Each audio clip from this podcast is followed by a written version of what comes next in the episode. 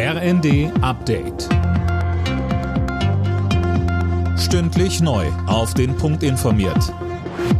Ich bin Tom Husse. Guten Tag. Tausende Fans, Prominente und Freunde haben sich vom verstorbenen Franz Beckenbauer verabschiedet. Zur Gedenkfeier in der Münchner Allianz Arena wurden zahlreiche Kränze und Blumen niedergelegt. Neben Kanzler Scholz war auch Bundespräsident Steinmeier bei der Veranstaltung dabei.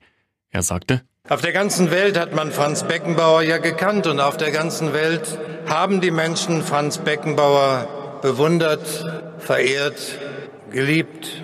Wir nehmen nicht nur Abschied von einem Weltklasse-Fußballer, wir nehmen auch Abschied von einem großartigen Menschen.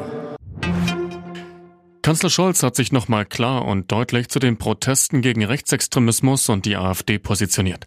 In einer Videobotschaft rief er dazu auf, den Staat und Menschen mit Migrationshintergrund gegen rechtsextreme Kräfte zu verteidigen. Alle seien gefordert, Stellung zu beziehen. Der Weg zum deutschen Pass soll einfacher werden.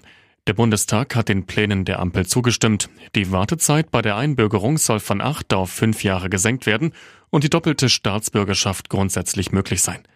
Bundesinnenministerin Nancy Faeser sagt, die Menschen, die sich besonders hier bei uns einbringen, die die Sprache schnell lernen, die unsere Werte aus unserem Grundgesetz übernehmen, für die ist es eine richtig gute Perspektive. Und wir müssen im internationalen Vergleich bei dem Werben um Fachkräfte auch mithalten können.